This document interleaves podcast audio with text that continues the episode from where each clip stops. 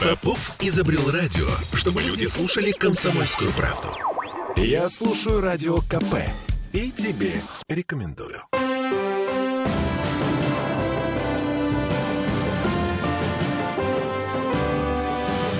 Нулевое Какое-то безумие на этой неделе в Петербурге. У меня свое собственное безумие, у Ольги Маркиной свое собственное безумие. И у Дениса Четербока, видимо, тоже. Свое собственное безумие. Денис Четербок, депутат ЗАГСа. Мы здесь собрались для того, чтобы обсудить повестку завтрашнего заседания Законодательного собрания Петербурга. Давайте все-таки начнем с идиотизма. Моя версия идиотизма. Детский театральный фестиваль с многолетней историей. Фестиваль «Радуга». В котором я дважды участвовала. меняет название. Руководитель фестиваля, директор ТЮЗа имени Брянцева Светлана Лаврецова заявила буквально, мы не хотим выглядеть теми, кто пропагандирует ЛГБТ, поэтому собрались нашей командой и решили на опережение поменять название или временно его убрать. Поэтому э, фестиваль «Радуга» теперь будет называться Международный театральный фестиваль театра юных зрителей имени Брянцева. Та-дам! Ну, э, Светлана Юрьевна, она, видимо... Это троллинг? Я думаю, что это первая ласточка, которую следовало ожидать. И уже сейчас в таких неформальных беседах руководители библиотек детских, э, руководители э, образовательных организаций некоторых. Кружок К слову- «Радуга». К слову сказать, например, садик, э, где я обучался, он имеет название «Радуга». Детский сад «Радуга». Криминально, Вот, Денис. поэтому что будет с ним, мне сложно предположить. А, Почему первая ласточка? Потому что следовало ожидать такого, э, такой осторожности со стороны э, людей, э, поскольку нет еще правоприменительной практики использования вот этой статьи. Насколько я знаю, где-то было заведено уже одно дело, только одно. Сам депутат Хинштейн об этом писал. Там, там все серьезно. Там все серьезно, но никто не знает формулировки, еще не отшлифованы правоприменительной практикой, и э, с тем, чтобы не нарваться на э, какую-то неприятность, э, некоторые, ну уж чересчур перестраховываются, потому что я боюсь э, представить, э, радуга это все-таки природное явление. Мы знаем с вами э, после грибного дождя... Смотрите, семь полосок, в- да, вот, семь полосок в радуге, вот, а в э, ЛГБТ-символике на одну полоску меньше. То есть вы- нам сейчас нужно будет пересчитывать а, каждый раз, когда мы что-то видим, полоски, для того, чтобы понимать, не попали ли мы под закон об ЛГБТ-пропаганде. Помните ту историю, когда пожаловались на окошко, в котором висела штора из ушедшей ныне покойной Икеи, радужная? Ну, это вот как? Ну, это, это, ну, это абсурд, давайте так говорить. Все-таки закон, он не э, направлен на то, чтобы вот эти именно случаи подпадали под его действия. Все-таки подпадали случаи явной пропаганды э, То есть, если шесть цветов, то штраф. Тут а надо, если э, не- семь, вот то по, таким, норм. по такого рода делам ведь назначается экспертиза, потому что важен контекст, э, важна, важен посыл какой аудитории был. Денис, во всей этой истории очевиден и понятен один очень простой момент. Вот все, что вы сейчас говорите, экспертиза, разбирательство, следствие, бла-бла-бла. Никто не хочет в этом участвовать. Никто не Именно. хочет, чтобы к нему пришли люди и начали Именно выяснять, поэтому- что вы имели в виду. Да, именно поэтому мы становимся свидетелями. И сейчас, я думаю, я даже не думаю, я уверен, что таких случаев будет больше. А Здесь важна разъяснительная работа, в том числе и э, со стороны, прежде всего, федеральных депутатов, которые м, принимали э, такой закон. У Госдумы есть э, в том числе и возможность толковать законы, которые э, она принимает. Э, Вот э, этот случай, который мы с вами сегодня вынуждены обсуждать, к сожалению, это лишь первая ласточка. Таких случаев будет еще очень много, они будут казаться идиотичными, анекдотичными и так далее. Но, опять же, это реакция общества на вот те новые формулировки, которые появились в действующем законодательстве. Да? Люди не хотят быть участниками судебных процессов, разбирательств, экспертиз, то, о чем вы говорите, и перестраховываются с тем, чтобы не попасть в нехорошую ситуацию. Эта ситуация, она пройдет со временем, потому что ну, где-то год-полтора два максимум. Практика будет наработана, будет вынесено судебное решение. В этих решениях будет четко содержаться применительно каждому какому-то конкретному случаю. Подпадает, не подпадает. И дальше появится больше конкретики, и ситуация сойдет на нет, потому что уже будет обозначен такой правовой фарватер действия э, этой нормы. Интересно, а мультфильм «Голубой щенок», он запрещен к просмотру э, детьми в детском саду? Мой ребенок слушает аудиосказку, аудиоверсию. Голубой, голубой, не хотим играть с тобой. Это я помню с детства. Отличный мультик, просто голубое трогательный. ушко, голубое брюшко. В общем, короче, перегибы в нашем обществе, они, по-моему, Ну и новые вызовы общества. Все-таки, когда создавались некие мультики советского периода, принципе, тогда и терминологии такой не было, и проблемы не существовало. Как и... не существовало? Все это существовало, Денис. Ну, как это с Древнего Рима просто не, не столько об этом говорили. Не было, не это было интернета, не было это, это все так расп... Оно существовало, но оно не существовало в нашем сознании. Там, я об этом узнал уже будучи там студентом университета. Ну да, пожалуй. Пожалуй, я тоже. Но, э, ладно. Ам, твоя версия безумия на этой неделе? Моя версия безумия на этой неделе. Боже мой, конечно же, появились прекрасные бумажки, которые нас, э, значит, э, предупреждают. Например, здесь э, возможно падение наледи. И в случае падения наледи э, администрация ответственности не несет. Или, например, э, фасада, или штукатурки, или кирпичей. То есть, мол, Ш- не Чтобы не упало на твою голову, ты сам дурак. Мы тебя предупредили. Нечего ходить. Как в кафе, понимаете ли. Администрация не несет, так сказать, ответственности за то, что вы оставили, уйдя, например, покурить или в туалет. Денис, как вам такая идея? Ну, это идея не нова. Это такие объявления достаточно часто используют либо коммунальщики, либо эм, владельцы ну, каких-то ресторанчиков, баров. Э, В кинотеатре в свое время тоже висело объявление.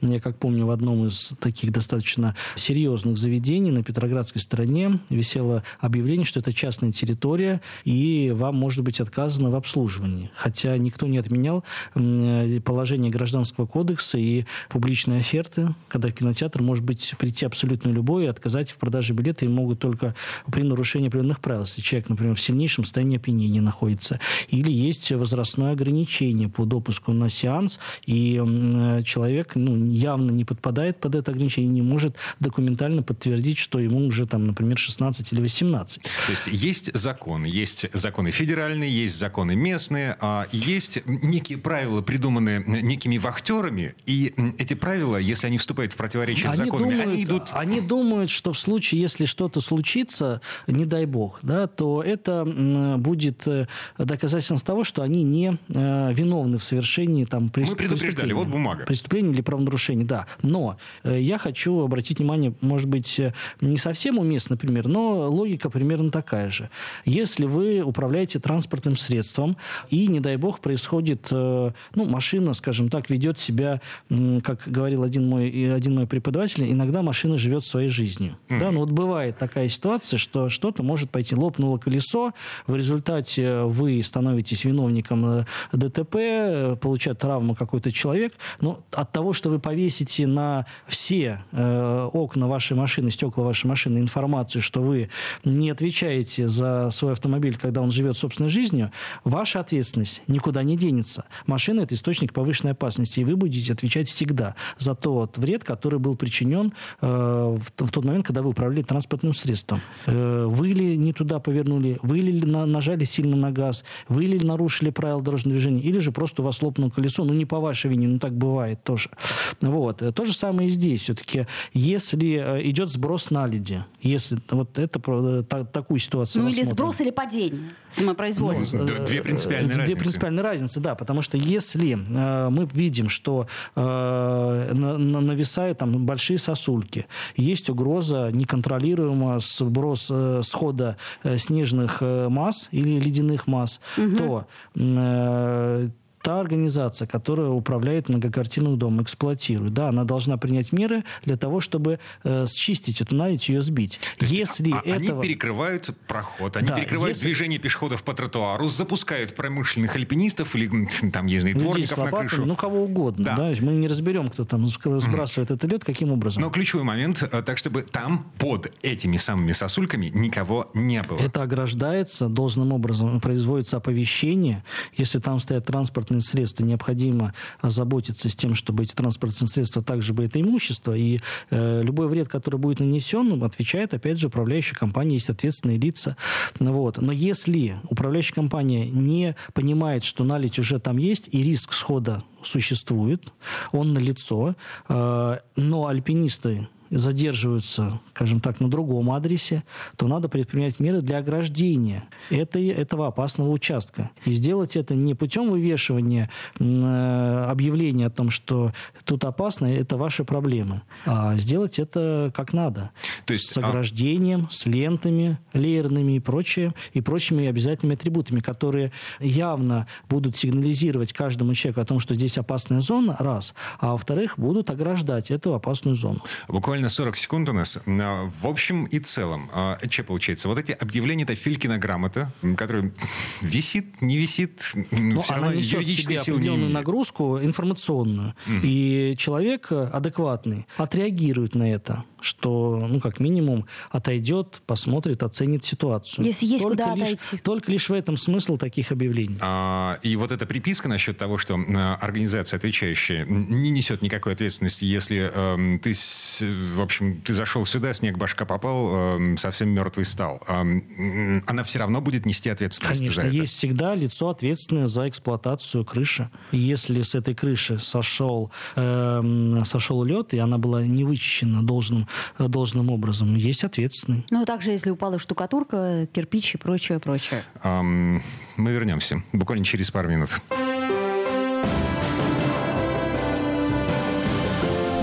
Нулевое чтение.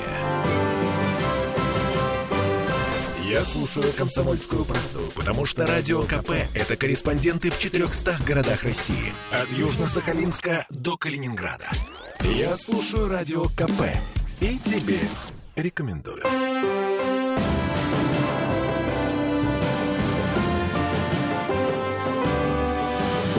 Нулевое чтение. Это мы вернулись в петербургскую студию радио «Комсомольская правда». Я Дмитрий Делинский. Я Ольга Маркина. И я Денис Четербок. Депутат законодательного собрания Петербурга. А, давайте мы все-таки перейдем к повестке завтрашнего заседания. Да. У нас тут газовые зажигалки и газовые баллоны. Наконец-таки мы запретим продавать газовые зажигалки несовершеннолетним, точнее гражданам до 18 лет. А, Справедливо? На кассах у покупателей будут спрашивать паспорта, как при продаже алкоголя и табака. Нормально? Э, как бы ни казалось, может быть, смешным, но у нас есть официальный официальная статистика смертей от э, этих устройств. Ну, зажигалки это, наверное, самое простое. Помимо этого, это и специальные баллоны с ожиженным углеводородным газом любой емкости. Да, это могут быть баллоны для заправки походных плит, или не только походных, но и газовых плит, где можно э, вставить такой баллон. Это и специальные баллоны, которыми заправляют многоразовые зажигалки, такое тоже есть. Сейчас действует свободный оборот данной продукции, и по закону отказать в продаже этой продукции ну, несовершеннолетнему нельзя. Более того, эти баллончики стоят на выкладке указ. В самом проходном, самом популярном месте, где... Достаточно просто, как в свое время, достаточно просто можно было купить э, всем э, из хорошо известные, но, слава богу, позабытые снюсы на кассах в продовольственных магазинах, э, еще где-то, на заправках, где угодно. После того, как мы поставили на стоп продажу такого рода продукции, она исчезла. Вот такой же самый запрет ожидает сейчас и зажигалки, но мы ведем речь исключительно о несовершеннолетних. То есть говорить о том, что зажигалки исчезнут с полок наших магазинов, и сегодня же надо пойти и несколько упаковок купить, нет. Для взрослых эта э, продажа останется свободной, но для детей будет поставлен запрет. Так, статистика. Последние цифры, которые я видел, относятся, по-моему, к 2020 году, и там счет по всей стране шел на 150-200, ну, в общем, несколько сотен подростков подростков, нанюхавшихся обычного газа из зажигалок, его из баллонов, эм, они просто погибли. Э, по Петербургу вот такая статистика последняя, которую мы запрашивали, это 8 было уголовных дел возбуждено по факту смерти именно подростков э, от употребления такой продукции. То есть даже одна смерть уже достаточный аргумент для принятия э, подобного рода ограничений. Я согласна. С учетом, с учетом того, что мы здесь, э, как законодательный орган, достаточно последовательны. И я напомню, что мы первые в стране начали борьбу с вейпингом для несовершеннолетних. А, мы в свое время обращались к вопросу уже упомянутых мною снюсов. Мы обращались к вопросу о сильнодействующих тонизирующих а, безалкогольных напитков, там, где большое содержание таурина, кофеина, прочих активных веществ, которые с ну, если они совмещаются с газами, то тоже могут повлечь достаточно серьезный вред здоровью для несовершеннолетних. Это уже действует в нашем городе. Это я еще за скобками оставляю э, веселящий газ, который достаточно громко гремел и в Петербурге, вот эти несчастные случаи. Но там это не заслуга только лишь Петербурга, а в целом федерального центра, потому что нас тогда услышали, и наша инициатива была возведена в рамках федерального закона и распространилась свое действие на всю территорию страны. Вот сейчас дело дошло до зажигалок. И на повестке дня еще не снят вопрос э, с э, вейпами, которые не содержат э, никотин, какие-то другие вещества, которыми также парят несовершеннолетние. Слушайте, закон может быть сколь угодно хорошим. Проблема в том, как его применять на практике. Достаточно просто. Есть уже практика, наработанная по вейпам, наработанная по снюсам. У нас есть специальные органы власти, комитет по законности, где есть специальное управление. Они привязаны к районам города. То есть это, это контрольные закупки? Это и контрольные закупки. Это реакция на жалобы родителей в том числе, которые могут найти у своих детей подобного рода продукцию и дальше установить, где это продают, и уже по результатам расследования выявить, что да, был факт продажи. Есть камеры видеонаблюдения, которые тоже можно отсмотреть. Ну, смотрите, как-то же справились мы с алкоголем и с э, табачной продукцией, да? То есть сейчас... Серьезными штрафами. Сейчас серьезными практически штрафами. невозможно несовершеннолетнему в сетевом маркете купить э, алкоголь или...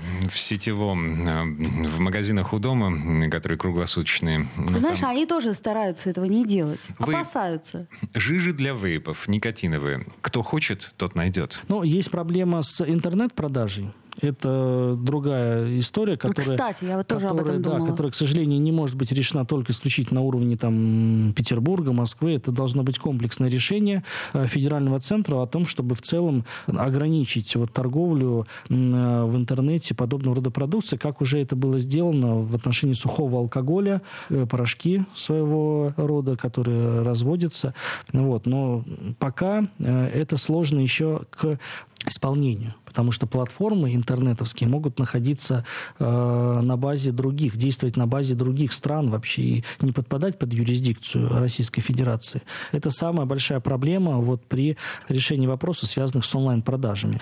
Э, Я представил себе, значит, э, если сейчас у нас теневой рынок всевозможных наркотиков в закладке, да, значит, э, закладка с зажигалками, закладка с газовыми баллонами. Короче, ЗАГС усложняет, максимально усложняет доступ подростков к э, газу, природному газу. К жиженному газу, да, потому что, ну, это опасно. Э, штрафы достаточно серьезные. Я лишь озвучу, что для юрлиц, которые, если они попадутся на такой продаже, их штраф может составить 300 тысяч рублей. Угу. Что ну, весьма ощутимая, Достаточно да, серьезно для угу. ну, тех точек, которые э, работают вот в этой сфере. В конце концов, несовершеннолетние могут купить спички, если им нужно развести огонь. Эм, нюхать спички, ну так себе затея. Вот я об этом и говорю. Так, еще к вопросу о повестке завтрашнего дня. Э, я напомню, в 10 утра, значит, Мариинский дворец, законодательное собрание, очередное заседание проект федерального закона о предоставлении осиротевшим студентам права на бесплатную юридическую помощь. Это зачем? То есть я так понимаю, что раньше только для детей, да? То есть 18 годами ограничивалась ну, эта история. если не совсем так, э, в целом практически да, но если вообще брать категорию детей-сирот, то можно выделить четыре категории, которыми сейчас оперирует федеральный закон.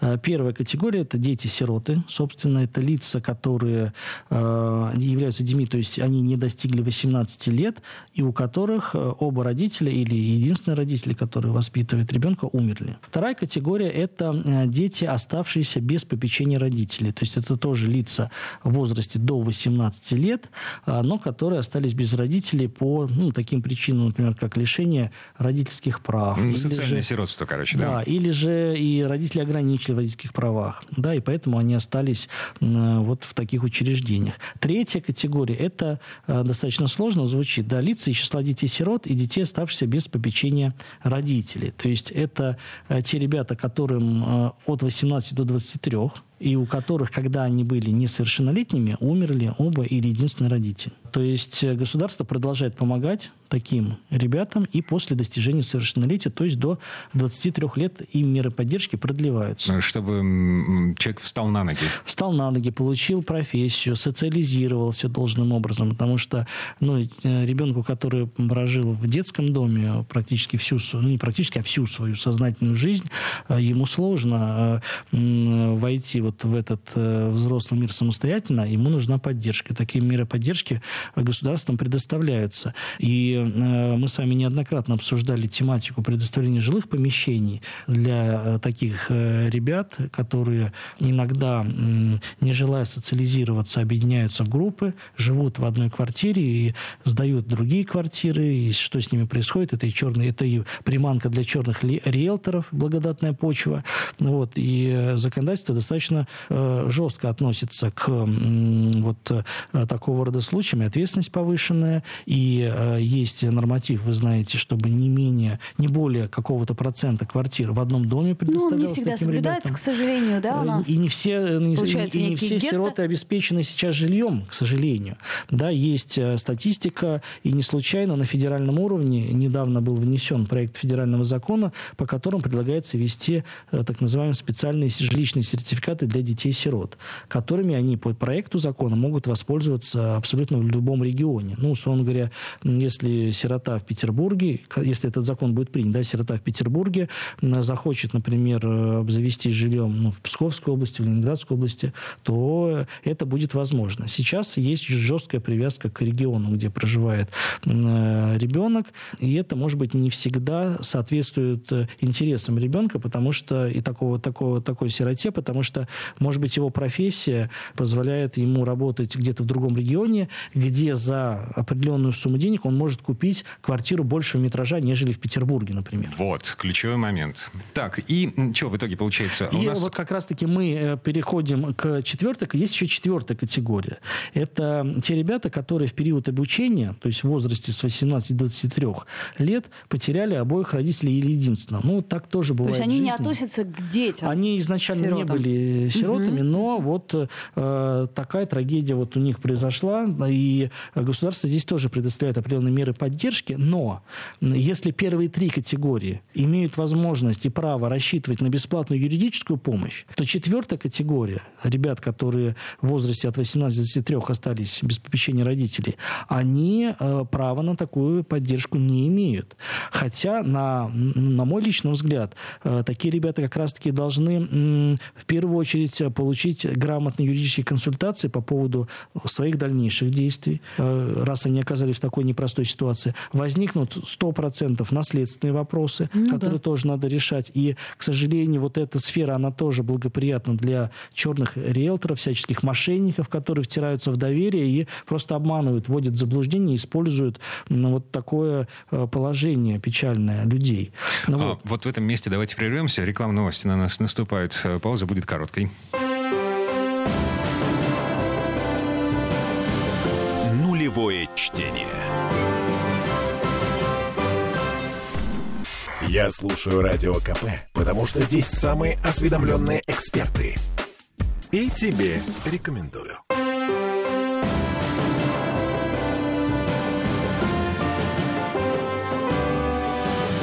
Нулевое чтение. Это мы вернулись в петербургскую студию радио «Комсомольская правда». Я Дмитрий Делинский. Я Ольга Маркина. И я Денис Четербок. В предыдущей четверти часа не договорили о предоставлении юридической, бесплатной юридической помощи детям-сиротам, которые осиротели, уже будучи ну, практически взрослыми, на пороге взрослой жизни, во время студенчества, да, с 18 до 23. Человек не готов, по-любому не готов к такой ситуации. А, Вступление в наследство, опять же таки. Это же тоже очень серьезные вещи. То есть хорошая инициатива. Вопросы, связанные с долгом долгами. Ведь наследство это не только, скажем так, э, э, квартиры, Ипотека, земли. Например. Это могут быть ведь э, это могут быть и обязательства. Кредиты, ипотеки. Кредиты, ипотеки и прочее. И в этом тоже надо ну, хорошо разбираться и иметь всегда надежного юридического консультанта. Слушайте, в связи с этим вопросом, мы уже не первый э, месяц бьемся с этим вопросом. Что значит бесплатная юридическая помощь, предоставляемая государством? Это консультация или на составление документов, представление интересов интересов суде, вот, например. Вот это все. Значит, все зависит от э, конкретной ситуации конкретного человека. Ну Значит, вот у мы нас... берем... Вот берем эту категорию, Да, предположим. Это категория, это категория лишь, но э, обстоятельства могут быть разные. Где-то, может быть, никакого наследства и нет, никакого имущества, долгов нет. Это одна история. Где-то есть какие-то другие споры, какие-то обязательства, где надо э, вот это, такому человеку будет участвовать и отстаивать права свои. Э, у нас в городе юридическая консультация у нас э, организована на базе, ну, а, скажем так, адвокатов, адвокатской палаты и профессиональные адвокаты, а не каждый юрист является адвокатом. Чтобы стать адвокатом, надо иметь и, во-первых, э, статус адвоката, сдается специальный экзамен, к которому необходимо еще быть допущенным, то есть выполнить ряд условий. И это люди, которые ну, серьезно отвечают за ту деятельность, которую они ведут. И только адвокаты, я хочу обратить внимание, имеют право допуска к уголовному процессу. Не случайно. Вот, поэтому у нас в городе э, такая помощь организована на базе э, палаты адвокатов. Есть в каждом районе и на сайте это можно найти комитеты по соцполитике. У нас это относится к социальному блоку. Вот, найти адреса таких адвокатских кабинетов, которыми этим занимаются. И уже исходя из вашего конкретного случая, как минимум вам должна быть оказана консультация. Если вам необходимо составление какого-то искового заявления, то э, это тоже должно быть сделано. Э, есть жалобы, да, не всегда адвокаты, м, скажем так, э, полностью берут, да, э, обратившегося под опеку. С этими случаями город разбирается, и мы, э, кстати говоря, совместно с Министерством юстиции сейчас работаем над совершенствованием наших служб по оказанию бесплатной юридической помощи э, с тем, чтобы за- во- вообще-то под это выделяется специальное государственное финансирование. То есть несколько Вот, и, и десятков куда эти миллионов. деньги уходят? На, И- на то, чтобы консультировать или на и то, чтобы реально помогать? И реально помогать, конечно. В этом состоит задача. Но есть пресловутый человеческий фактор, и э, что уж говорить, мы получаем жалобы от людей, которые воспользовались такой юридической помощью, но остались недовольны по тем или иным случаям, и специальные комиссии в этом вопросе разбираются. Вот, поэтому здесь э, э, первичная консультация, понимаете, можно получить э, консультацию, исковое заявление и пред- представительство в суде от неграмотного человека. И это нанесет гораздо больше вред, нежели хотя бы консультация с четким алгоритмом действий от профессионала и человека, который знаком не только с законом, но и с практикой применения этого закона. Так, хорошо. А, Значит, а, вы принимаете федеральную законодательную инициативу, которая потом отправится в Госдуму, и там ее будут... э, Да, мы имеем, кстати говоря, поддержку и от Совета законодателей, и от профильных э, ведомств Совета Федерации. То есть нас поддержали. На эту несправедливость тоже обратили внимание в федеральном центре. Мы в обязательном порядке еще э, заручимся поддержкой наших коллег по северо-западному федеральному округу.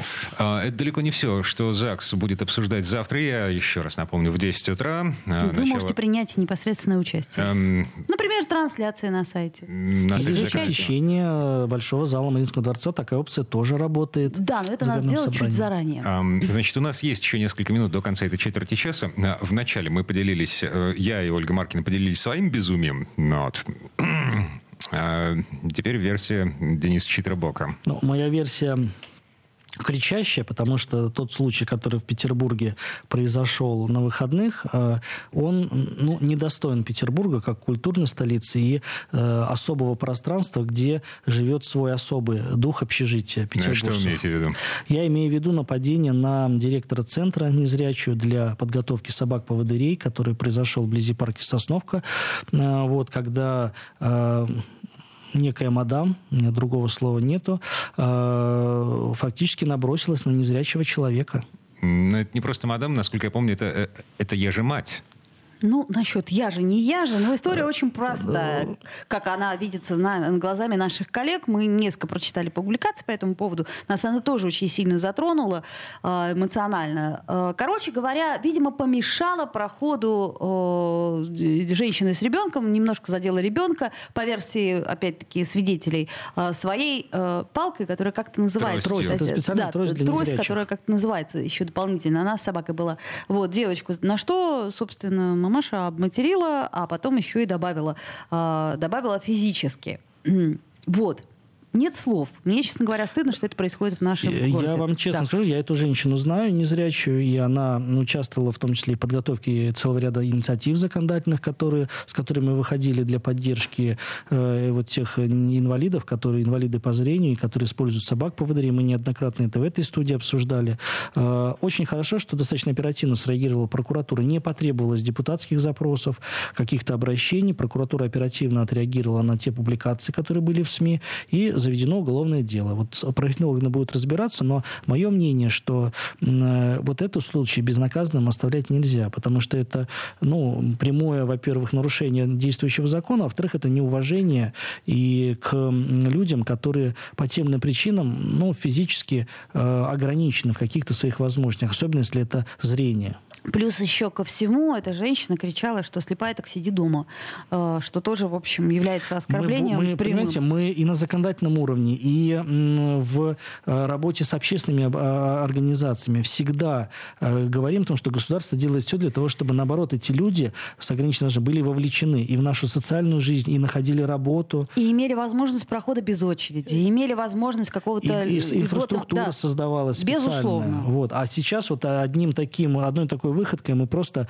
э, ну, перечеркиваем большой, большой, большую массу работы, которая была уже проделана, и самое главное, настрой людей, которые действительно хотят вырваться из своих э, квартир и быть тоже членами нашего общества, нашего города. Что они имеют полное право. Ну, вот у меня нет слов по поводу Слушайте, этой истории. А я прямо сейчас читаю версию, э, собственно, вот той женщины, которая я же мать, да, она ждала э, общественный транспорт на остановке. В этот момент мимо проходила вот эта незрячая женщина с тростью, и э, толкнула своей тростью ребенка. Ребенок начал падать, пытаясь его поймать. Женщина уронила телефон, который угодил в голову э, незрячей женщины. Видимо, несколько раз, потому что скорая у нас э, черепно... черепно-мозговая травма. травма. И, кстати говоря, уголовное дело, как я уже сказал, возбуждено по 116 статье побои. Вот э, без снятия побоев возбудить дело по этой статье просто невозможно. То есть не прокатывает эта версия Дмитрий Делинский? Не прокатывает. За что купил? Извините. А, поэтому давайте будем вежливы и взаимоуважительны э, к друг другу, особенно если э, с нами рядом человек, ну, который по тем или иным причинам, ну, ему достаточно сложно ориентироваться в м, том пространстве, где мы себя чувствуем как рыба в воде. К чести сказать, э, наши власти, они довольно-таки оперативно реагируют на эти истории. И, э, собственно, что мне нравится, что это все идет, вся инициатива, она сейчас идет сверху. Вы помните, помните эту историю в ЦПКО, да, то, что случилось с э, мальчиком-аутистом? Кто первый среагировал? Председатель комитета по культуре он тут же позвонил и извинился. И директор ЦПКО, это и все как, это... Это когда охранник выгонял э, женщину с... станции, с, да. С, да. А, во-первых, э, оперативно были приняты кадровые решения, людей этих уволили, а во-вторых, просто, ну, то есть власть, она всячески делает так, чтобы люди чувствовали себя комфортно, а вот некоторые простые непонятные граждане мне, э, жители культурной столицы, ведут себя так, что, честно говоря, вот я, э, прочитав эту новость, испытала испанский стыд. Так, на этом остановимся. Вот прямо сейчас э, сделаем паузу. Завтра в 10 утра в Мариинском заседании ЗАГСа. Э, я Дмитрий Делинский. Я Ольга Маркина. Я Денис Четербок. Всем спасибо. Хорошего вечера. Нулевое чтение.